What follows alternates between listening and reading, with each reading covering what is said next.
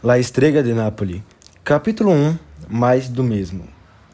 No dia 26 de outubro de 1692, em Nápoles, um renomado astrônomo chamado Vincenzo foi morto a sangue fio na fogueira da praça principal da cidade, após ter aprendido então a língua das estrelas. Sendo julgado de apoio e prática a magias negras, a tal bruxaria, deixando uma esposa agora viúva para trás e três filhas das mais belas moças da cidade com grande dor no coração e uma sede de vingança contra todos aqueles que cometeram injustiça com seu pai. Um ano após todo esse ocorrido, Poliana, sua filha mais nova de 18 anos, estava voltando para sua casa, após uma tarde tediosa arrumando a casa de sua patroa Kiara, mãe de seu namorado. Chegando em casa, ela se depara com suas irmãs mais velhas, Alice, de 30 anos, e Donatella, de 24 anos. Donatella se sentia deslocada, por ser adotada. Logo após entrar em casa, Alissa brinca com a cara de Poliana por ser a única pura da, da casa, tão famigerada virgem, falando que ela não sabia as felicidades na vida e que morreria sem aproveitar. Ouvindo isso, Giovanna, mãe das três meninas, entra no cômodo e começa a proteger sua caçulinha. E ambas começam a rir da situação, demonstrando uma leveza e um amor entre elas. Por volta das meia, da meia-noite, Poliana levanta de sua cama compartilhada com Donatella, extremamente assustada, ouvindo barulhos vindo de uma adega fechada, há alguns tempos por motivos desconhecidos. Ao olhar pela janela, ela não vê nada, apenas a fachada da adega e um grande nevoeiro atrapalhando sua visão. Cada vez que ela se aproximava da janela, mais barulhos aumentavam. Quando de repente, um barulho ensurdecedor atinge Poliana, fazendo-a cair no chão deveras atordoada. Ainda em estado de choque, ela se levanta apoiada nos móveis da casa. Então vê um vulto saindo da adega e de repente a porta vagarosamente se abre. E em um relance de susto, Poliana saca a faca na cozinha e aponta para um sombreado paralelo frente de sua porta. Ainda apontando a faca em direção à porta, Poliana se vê petrificada de medo. A sombra decidiu avançar então, revelando a face de sua irmã Alissa, que também estaria assustada por ver uma faca apontada para seu semblante. Além de sua irmã estar com a face mais branca que um vampiro. Logo então, Alessa pergunta para sua irmã o porquê ela está em tal estado de choque. Poliana, sem forças, faz a conta pergunta de o porquê Alice estaria fora de casa ao invés de estar dormindo como as outras. E em um semblante de vergonha, sem titubear, Alissa disse que estava fazendo programa em um mosteiro ali perto, juntamente com outras moças belas, para ajudar no centro da casa.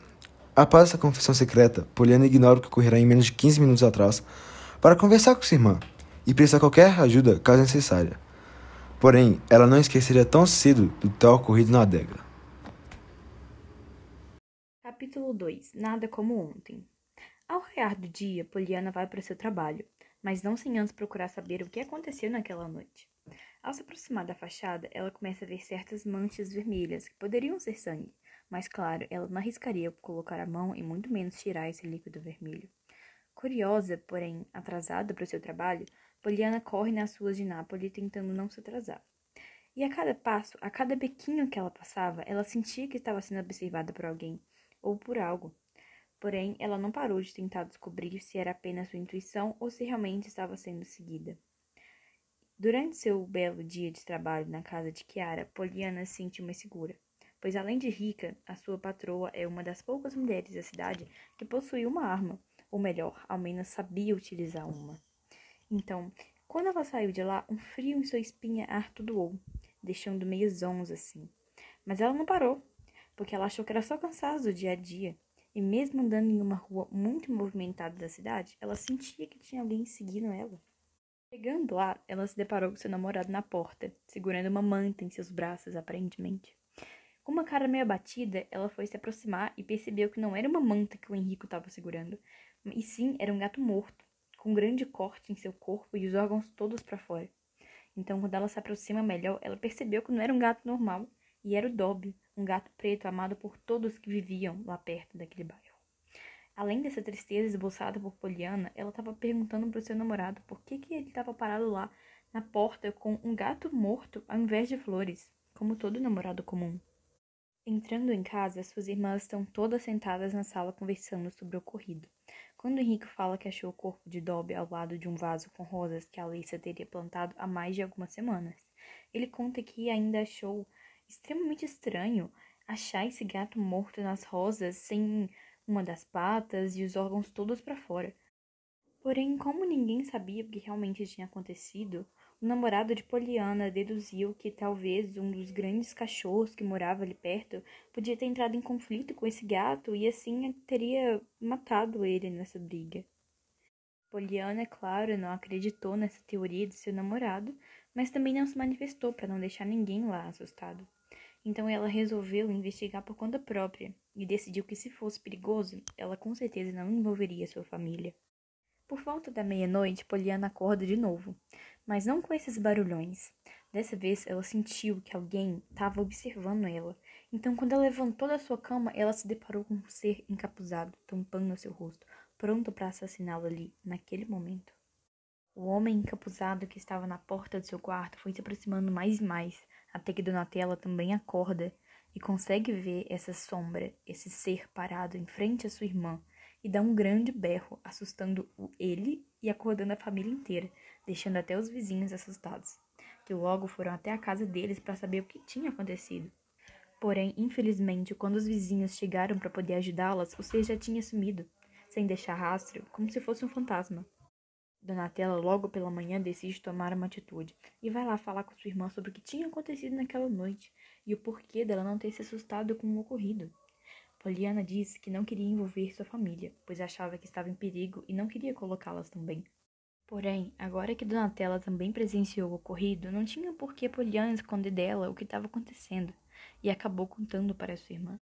As duas então se comprometeram a descobrir o que estava acontecendo, começando pela adega, onde tudo havia começado. Capítulo 3 Uma descoberta horripilante pela tarde, Donatella estava procurando por pistas na adega, quando ela se deparou com uma prateleira vazia, onde estava gravada as letras SDN. E sem entender o que poderia significar essa estranha abreviação, ela anota em seu pequeno diário, para depois analisar junto com sua irmã Poliana. Depois de anotar essas estranhas letras, ela achou uma caderneta escrita em sua capa Astronomia Pertuti, que era o livro que seu falecido pai tinha escrito. Chegando em casa pela noite, Donatella decide mostrar o que havia achado na adega para Poliana, para que elas juntas tentassem descobrir o que estava acontecendo. Infelizmente, as duas não conseguiram entender o que era essa sigla. Então, elas resolveram procurar para alguma outra pista no livro, que também foi encontrado na suspeita adega. Folheando só um pouquinho, elas se depararam com várias páginas que estavam rasgadas, as páginas 6, 70 e 100 continuaram procurando algo importante no livro, até que um pequeno mapa que levava até o escritório de astronomia foi encontrado dentro da capa falsa que o livro possuía. Pela manhã, Poliana decidiu, junto com Donatella, procurar mais pistas sobre. Então, resolveram se separar. A Poliana foi para a biblioteca para tentar descobrir o significado de SDN, e a Donatella iria até o antigo escritório do seu pai morto. Na biblioteca, Poliana não teve muita sorte, pois procurou diversos livros, desde científicos, religiosos e até livro de contos, e não achou nada. E Poliana ainda estava sentindo aquela sensação de que estava sendo perseguida, e mesmo em uma biblioteca lotada de pessoas, ela não estava se sentindo segura. E depois de algumas horas em busca de respostas, ela sai da biblioteca e acaba vendo um homem barbado, mal acabado, talvez um pedinte ele estava vigiando. Então, com toda sua classe e esperteza, ela decide correr. Porém, o homem não estava mais parado vigiando ela. E agora ele estava perseguindo ela pelas ruas de Nápoles. Donatella, em um surto de coragem, conseguiu chegar no escritório do seu falecido pai e conseguiu adentrar nele por meio de uma chave escondida que o mesmo teria para caso tivesse esquecido o original em casa. Então, quando entrou no escritório, um fedor matador a ofusca, deixando ela zonza por alguns instantes. Indo ao redor do escritório, ela se recorda dos momentos bons que teve com suas irmãs e o seu pai. Mas após uma olhada mais rigorosa, Donatella encontra um imenso quadro que a deixa profundamente triste. Nesse quadro era representada a morte do seu pai pela fogueira, mostrando os tais caçadores de bruxas, rindo enquanto ele agonizava de dor. Muito abalada e muito brava, Donatella acaba quebrando esse quadro e se depara com uma porta trancada com um cadeado de números. E foi nesse momento que Donatella percebeu que as páginas rasgadas eram na verdade números para poder se achar a senha. Então ela conseguiu destrancar a porta com os números que eram respectivos das páginas que estavam arrancadas. Ela desceu em uma escada e essa escada dava até uma área subterrânea, onde cheiro ruim se densificava e, ao terminar de descer, ela novamente entrou em choque. Ainda na fuga de Poliana, ela acaba escorregando e caindo no chão, ficando totalmente indefesa para qualquer coisa que o mendigo tente com ela. Então, quando o mendigo a avistou no chão, ele agarra e tenta despir sua roupa, na tentativa de molestar ela, quando do nada um grande barulho de corte é ouvido, e Poliana se depara com o mendigo caindo no chão, uma adaga cravada em suas costas.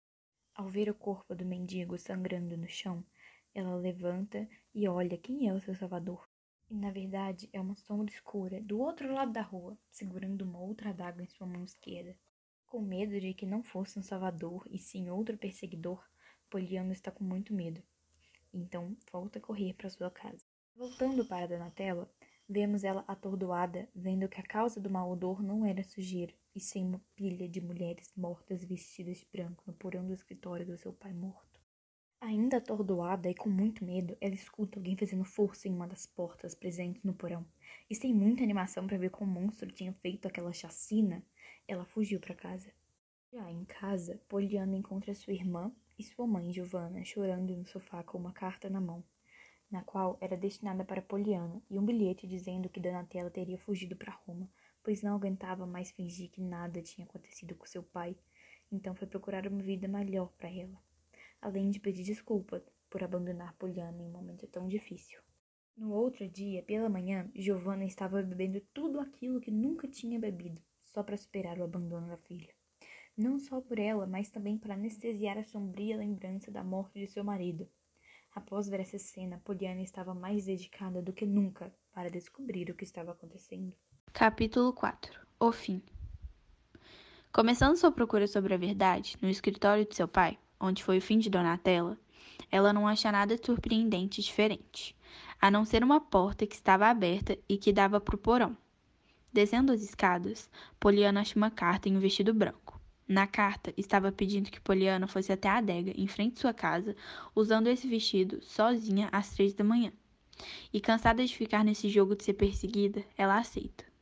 Ao cair da noite, ela se preparava para ir de encontro com sua possível morte e entrando na adega, uma luz vermelha é avistada por Poliana quando de repente ela é atingida por algo e a apaga.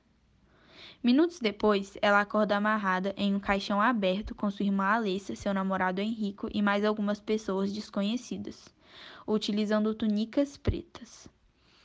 Após retomar a consciência, ela perguntou para Alessa o porquê de prenderem ela então, Alessa, com um pouco de dó, conta para sua irmã tudo o que havia acontecido para que elas chegassem naquele momento. Logo depois da morte de seu pai, Alessa começou a se encontrar com um grupo chamado de CDN para conseguir se vingar daqueles que mataram seu pai. E tomada pela raiva e vingança, ela começou a se encontrar com esse grupo que acreditavam em bruxas. Porém, ao invés de querer matá-las, eles as adoravam.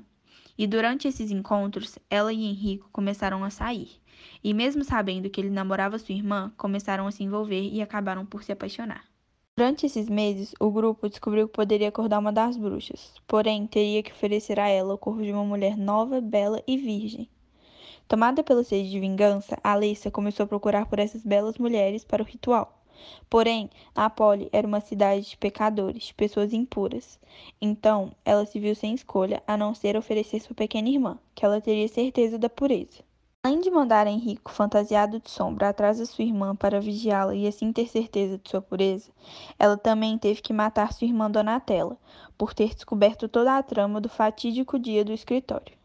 Além de forjar uma carta se passando por tal, dizendo que fugiu para Roma e não queria ser procurada. Poliana, já ciente do que iria acontecer, apenas orou para que sua irmã ficasse sã e escolhesse o certo. Porém, já era tarde demais para Alessa, que em poucos segundos abriu a barriga de sua irmã para que Poliana fosse possuída. E assim começou uma insaciável luta de possessão entre Poliana e seu demônio. Mas assim como os seguidores da CDN, ela sabia que essa luta estava perdida. Após alguns segundos, o caixão se abriu sozinho e lá estava o corpo deteriorado de Poliana. Porém, possuía agora não mais uma alma boa e pura, existia só o ódio e o rancor dos homens, chamados de Ussissoris. Então, Alessa, sua salvadora, pediu para que o demônio, agora bruxa, matasse todos aqueles que acusaram seu pai da morte e destruíram sua família. E assim foi feito. O Cícero matou a todos. O plano de Alessa realmente havia dado certo, menos por uma parte.